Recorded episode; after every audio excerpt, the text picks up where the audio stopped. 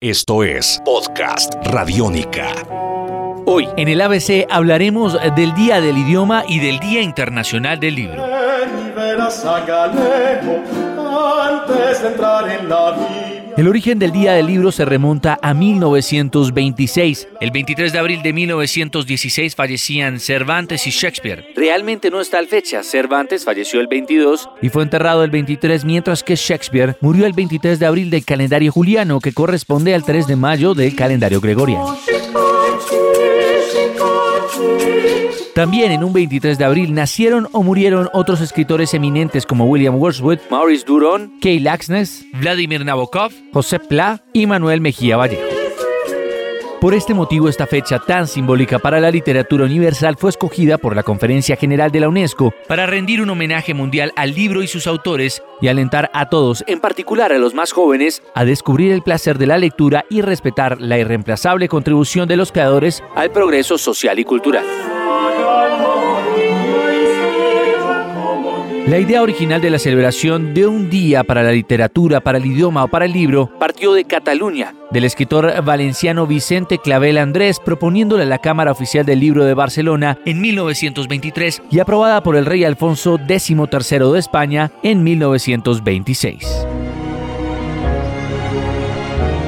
El 7 de octubre de ese mismo año fue el primer día del libro y poco después, en 1930, se instaura definitivamente la fecha del 23 de abril como el Día del Libro, donde este día coincide con San Jordi, San Jorge, patrón de Alemania, Aragón, Bulgaria, Cataluña, Etiopía, Grecia, Inglaterra, Líbano, Lituania, Países Bajos, Portugal, Eslovenia y México. Y es tradicional que los enamorados y personas queridas se intercambien una rosa y un libro un día como hoy.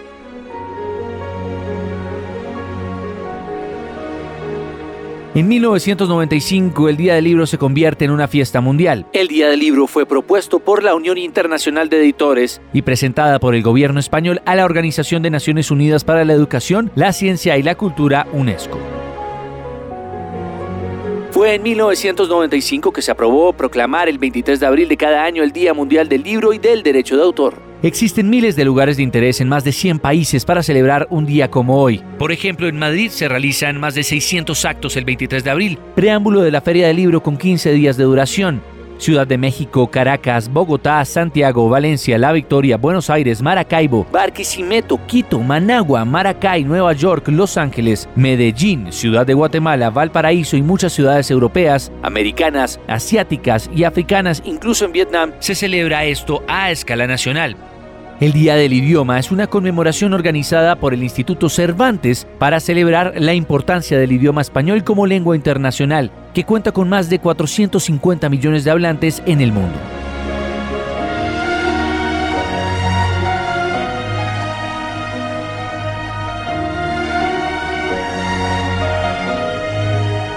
El Día del Idioma fue institucionalizado en Colombia mediante el Decreto Ejecutivo 708 del 23 de abril de 1938, la administración del presidente Alfonso López Pumarejo, siendo el ministro de Educación Nacional José Joaquín Castro Martínez.